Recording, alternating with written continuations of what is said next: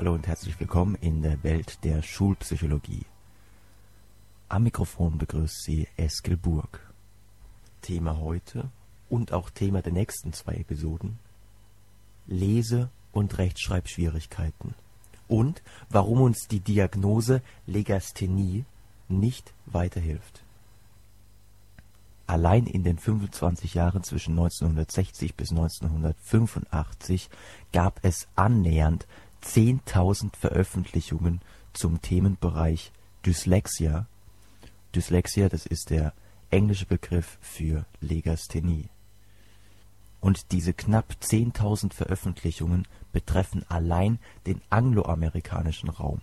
Das heißt, bei uns gab es bestimmt auch noch mal einige tausend Publikationen zum Thema Legasthenie.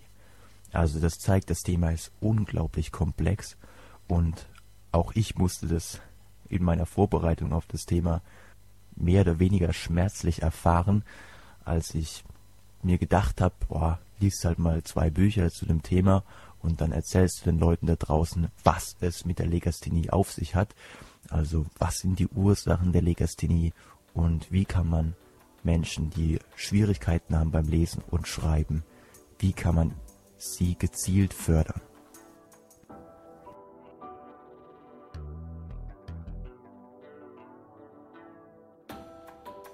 Nach der Lektüre von mittlerweile mehr als 20 Büchern und noch weitergehenden Recherchen muss ich sagen, das war sehr, sehr naiv und geradezu utopisch, denn selbst nach wirklich ausführlicher Beschäftigung mit dem Thema bin ich selbst jetzt noch einiges davon entfernt, dieses Thema richtig im Griff zu haben. Dennoch denke ich, dass es jetzt langsam für mich wieder an der Zeit ist, mich auch mal anderen Themen zu widmen. Von daher habe ich mir gedacht, mache ich einfach mal hier einen Schnitt und erzähle euch zumindest mal meinen jetzigen Erkenntnisstand zum Thema. Um die Sache besser in den Griff zu bekommen, habe ich mir überlegt, machen wir doch einfach mal drei Episoden daraus. In der ersten Episode, das ist diese Episode hier, wird es zum einen um eine allgemeine Begriffsklärung gehen, zum Beispiel darum gehen, was ist der Unterschied zwischen der Legasthenie und der sogenannten Leserechtschreibschwäche.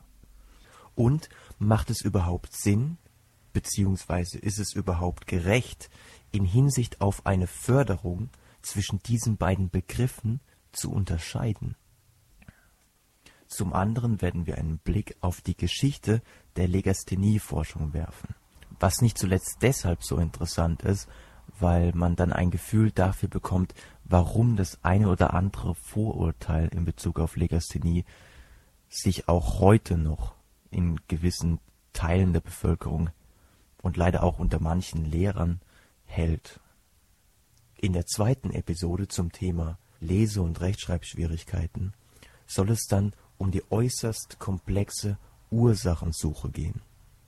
Welche Faktoren führen dazu, dass Lese- und Rechtschreibschwierigkeiten entstehen?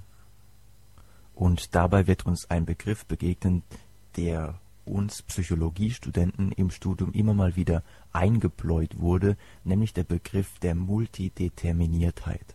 Das heißt, es gibt nicht die eine Ursache, sondern es gibt ein ganzes Bedingungsgefüge von Faktoren, die auch wiederum untereinander wechselwirken. Und in der dritten und letzten Episode zum Thema geht es dann um das Wichtigste überhaupt, nämlich um die Frage, wie können wir verhindern, dass überhaupt Lese- und Rechtschreibschwierigkeiten auftreten? Und, wenn welche entstanden sind, wie können wir Schülern helfen, diese Schwierigkeiten zu überwinden? Das heißt, welche Förderung macht Sinn und welche Förderung, und da gibt es aus wissenschaftlicher Sicht einige sehr fragwürdige Ansätze, welche Förderung ist eher kritisch zu bewerten. Und wie so häufig in diesem Podcast werden wir hören, dass es sehr wichtig ist, präventiv zu handeln, also sehr früh zu handeln, um zu verhindern, dass massive Schwierigkeiten beim Lesen und Schreiben auftreten. Aber das war jetzt auch mehr als genug Vorspiel, von daher geht's jetzt los.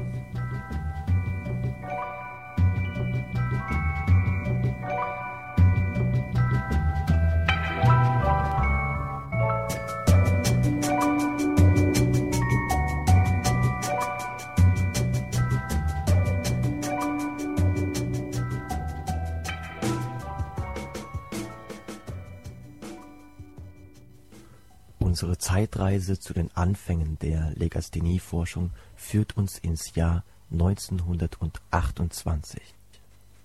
Zu dieser Zeit kam Paul Ranschburg, der als erster Pädagoge Schulkinder mit Lese und Schreibschwächen untersuchte, aufgrund seiner Experimente zu der Erkenntnis und jetzt zitiere ich aus seiner Schrift Die Lese und Schreibstörungen des Kindesalters aus dem Jahr 1928 er kam zu der Erkenntnis, dass es sich bei der Leseschwäche um den Ausdruck und jetzt Zitat einer nachhaltigen Rückständigkeit höheren Grades in der geistigen Entwicklung des Kindes Zitat Ende handle.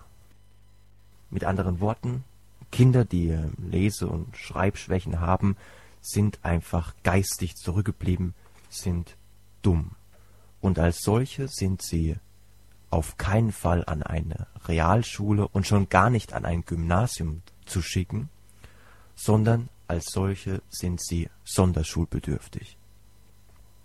Leider eine Auffassung, die auch heute noch von manchen Teilen der Gesellschaft vertreten wird und leider auch von dem einen oder anderen Lehrer noch vertreten wird, was vielleicht damit zu tun hat, dass sie selbst noch eine Zeit erlebt haben, in der diese Empfehlungen von Randsburg noch tatsächlich praktiziert wurden.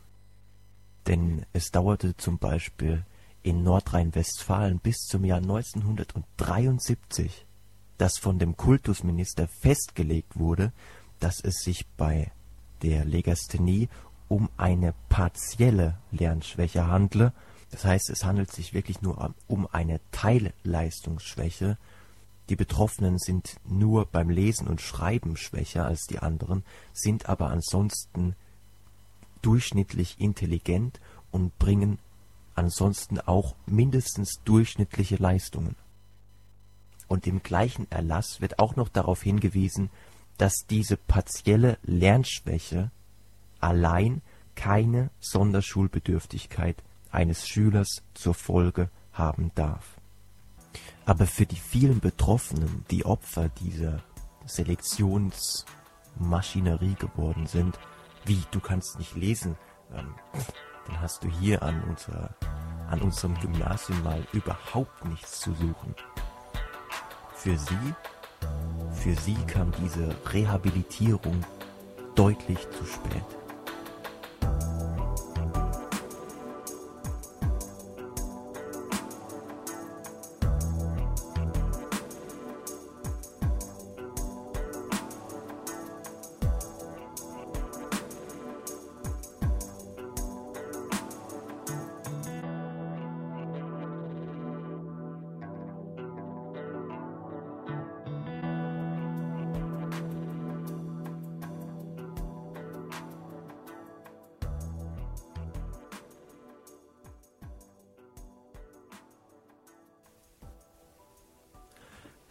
War geschehen? Warum kam es überhaupt zu einer Rehabilitierung der Legastheniker? Wieso ging man jetzt auf einmal von einer Teilleistungsstörung aus? Um diese Frage zu beantworten, machen wir einen kleinen Stopp im Jahr 1951, denn in diesem Jahr veröffentlichte die Schweizer Psychologin Maria Linder ihre Forschung zum Thema Leseschwächen und Intelligenz. Und das Ergebnis ihrer Studie war wirklich gemessen an dem, was zuvor Randsburg meinte herausgefunden zu haben, war wirklich sensationell. Denn sie kam aufgrund ihrer Studien zu dem Schluss, dass viele der Kinder, die an einer Leseschwäche leiden, durchschnittlich und manche sogar überdurchschnittlich intelligent seien. Wow, was für eine Trendwende. Wurden die Legastheniker zuvor noch als die Loser der Nation, als die geistig Zurückgebliebenen, als die kognitiv Retardierten angesehen, die auf Sonderschulen abgeschoben wurden, so änderte sich nun das Bild der Legastheniker, zumindest was die Rezeption in der akademischen Welt anging, was die Rezeption von Seiten der Wissenschaft anging. Die gesellschaftliche Realität jedoch sah sicherlich weiterhin ganz anders aus. Weiterhin wurde in Deutschland munter selektiert. Und auch heute muss man ganz klar sagen, haben Schüler, die massive Schwierigkeiten haben beim Lesen und Schreiben, nur äußerst geringe Chancen, eine höhere Schule zu besuchen. In der Grundschule haben in etwa 5 bis 15 Prozent wirklich massive Schwierigkeiten. Und am Ende der Grundschule kommt es dann zu einer massiven Aussiebung, sodass dann, wenn man sich mal anschaut, wie viele Schüler an einer Hauptschule wirklich gravierende Lese-, Rechtschreibschwierigkeiten haben, dann stößt man auf Zahlen zwischen 30 bis sogar 80 Prozent. Von daher kann man sich denken, dass wenn die schwierigen Schüler wirklich alle auf die Hauptschule abgeschoben werden, dass dann kaum einer den Weg ans Gymnasium oder an die Realschule findet. Aber wie gesagt, zumindest was die Wahrnehmung in der wissenschaftlichen Welt anging, gab es aufgrund der Studie von Maria Linder ein Umdenken. Ihr ist es zu verdanken, dass endlich mit dem Vorurteil, wer nicht lesen kann und Probleme beim Schreiben hat, der ist einfach doof, nicht intelligent genug, dass mit diesem Vorurteil, was auch aus Sicht der heutigen Forschung einfach falsch ist, dass mit diesem Vorurteil endlich aufgeräumt wurde.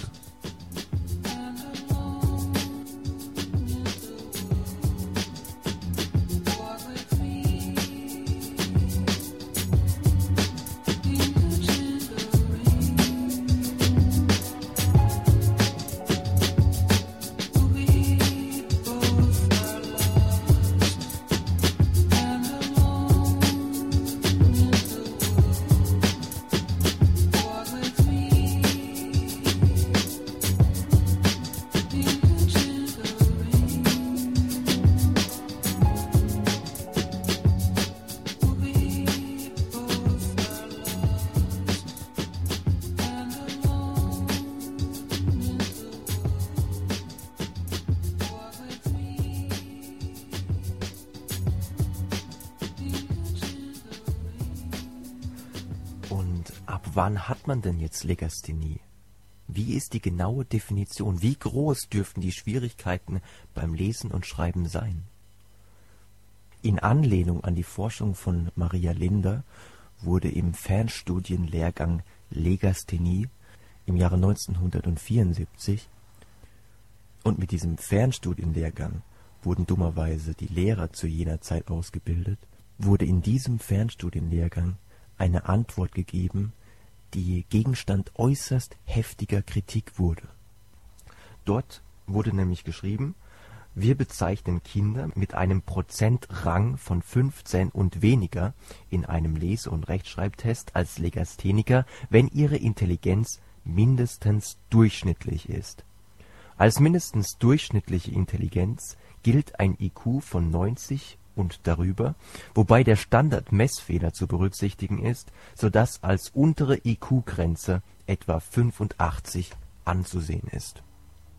Mit anderen Worten, Legastheniker ist, wer in einem Lese- und Rechtschreibtest deutlich unterdurchschnittlich, also im Vergleich zu anderen Schülern seines Jahrgangs, wer deutlich unterdurchschnittlich abschneidet und wer in einem Intelligenztest mindestens durchschnittlich abschneidet, das heißt 85 IQ-Punkte erzielt.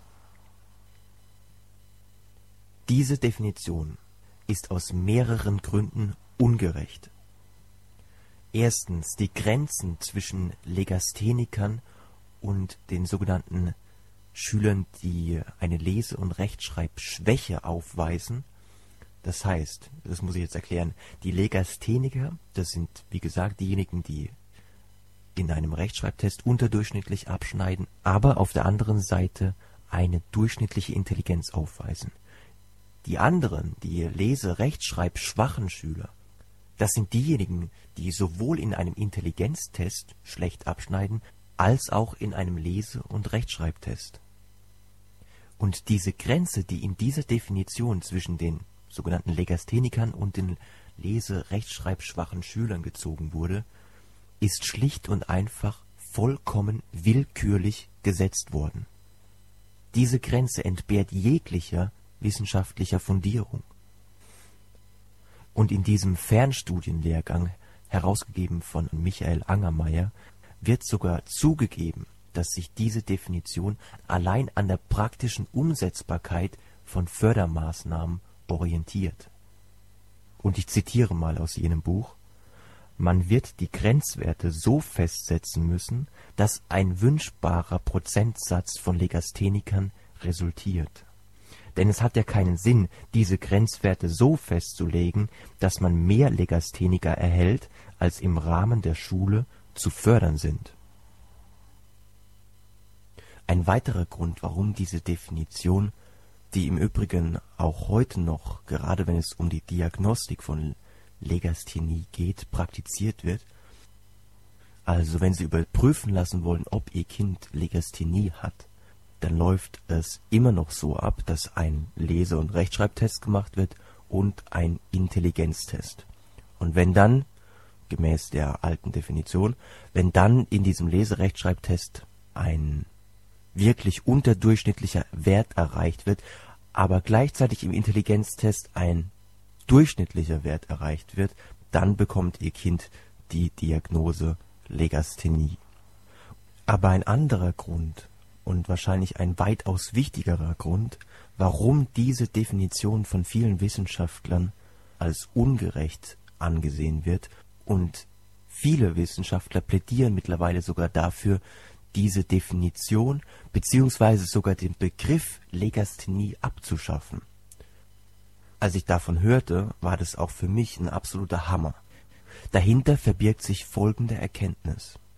Sowohl die diagnostizierten Legastheniker als auch die sogenannten Lese-Rechtschreibschwachen, das heißt diejenigen, die sich von den Legasthenikern nur darin unterscheiden, dass auch ihr IQ nicht ganz so hoch ist, Beide Gruppen scheinen bei vielen Interventionsstudien, das heißt, wo gezielt Förderungen durchgeführt wurden, beide Gruppen scheinen bei Interventionsstudien gleichermaßen von den Förderungen zu profitieren. Und wenn beide gleichermaßen davon profitieren, dann ist es doch absolut ungerecht zu sagen, na, nur diejenigen, die einen hohen IQ haben, die werden gefördert und die anderen, die ja, leider in dem IQ-Test nicht so gut abgeschnitten haben, aber die gleichermaßen von dieser Fördermaßnahme profitieren würden, denen wird gesagt, nee, tut mir leid, du kriegst leider keine Förderung. Das ist doch unglaublich ungerecht, ja? Eine Fördermaßnahme nur denen zuzugestehen, die ohnehin schon intelligenter sind. Und das ist im Übrigen keine Einzelmeinung, sondern wirklich führende Wissenschaftler auf dem Gebiet der Leseforschung. Sogar ein Keith Stanovich, der vielleicht die führende Autorität auf dem Gebiet der Leseforschung ist, selbst ein Keith Stanovich betont, dass der Diagnoseaufwand, um herauszufinden, ob ein Schüler jetzt Legastheniker oder jemand ist, der eine Lese-Rechtschreibschwäche hat, dass dieser Diagnoseaufwand im Grunde vergeudete Zeit ist. Wenn beide Gruppen gleichermaßen von Fördermaßnahmen profitieren, dann ist es doch gefälligst unsere Pflicht, dafür zu sorgen, dass beide Gruppen auch gefördert werden. Denn unsere Aufgabe ist es ja, alle, allen Schülern die Förderung zuteil werden zu lassen, die sie benötigen. Aber ich bin mal wieder dabei abzuschweifen. Denn um die Förderung von Schülern mit besonderen Schwierigkeiten beim Erlernen des Lesens und des Rechtschreibens soll es ja erst in der übernächsten Episode gehen. Und das ist im Übrigen auch die Formulierung, die wohl am sinnvollsten ist und die Formulierung, die wir interessanterweise schon in einer Empfehlung der Kultusministerkonferenz aus dem Jahr 1978 lesen können. Dort finden wir tatsächlich keine Unterscheidung mehr zwischen Legasthenikern auf der einen Seite und den lese-rechtschreibschwachen Schülern auf der anderen Seite. Denn hier wird davon gesprochen, dass tatsächlich alle Schüler, die besondere Schwierigkeiten beim Erlernen des Lesens und des Rechtschreibens haben, gefördert werden sollen. Und das ist wirklich auch angesichts der heutigen Forschung eine wirklich fortschrittliche Formulierung.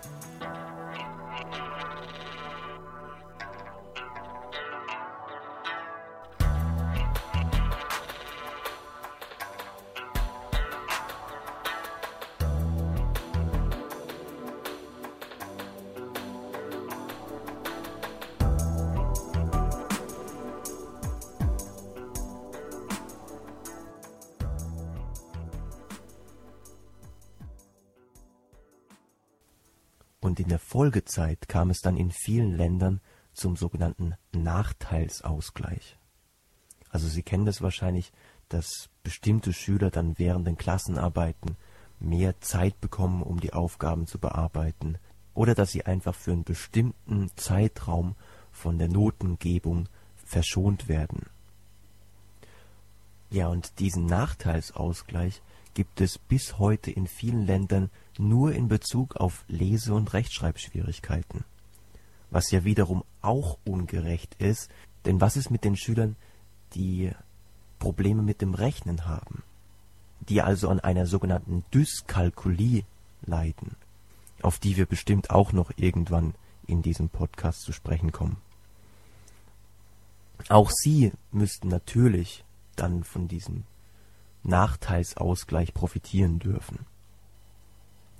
Und Bundesländer, die diesbezüglich schon sehr früh eine gute Lösung gefunden haben, sind Rheinland-Pfalz und Thüringen.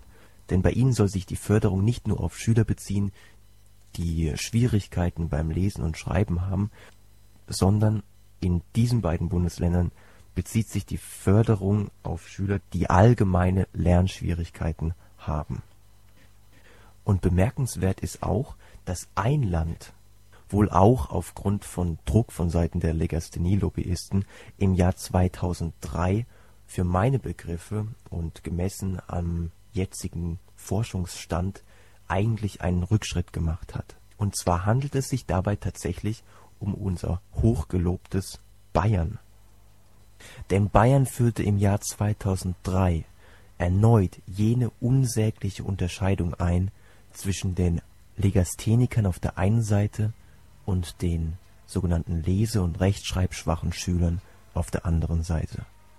Und seitdem wird in Bayern wieder jene äußerst aufwendige Diagnostik durchgeführt, die kostet wirklich einen Haufen Geld, einen Haufen Zeit, obwohl führende Leseforscher, wie zum Beispiel ein Keith Stanovich, davon überzeugt sind, dass sie uns nicht weiterhilft. Musik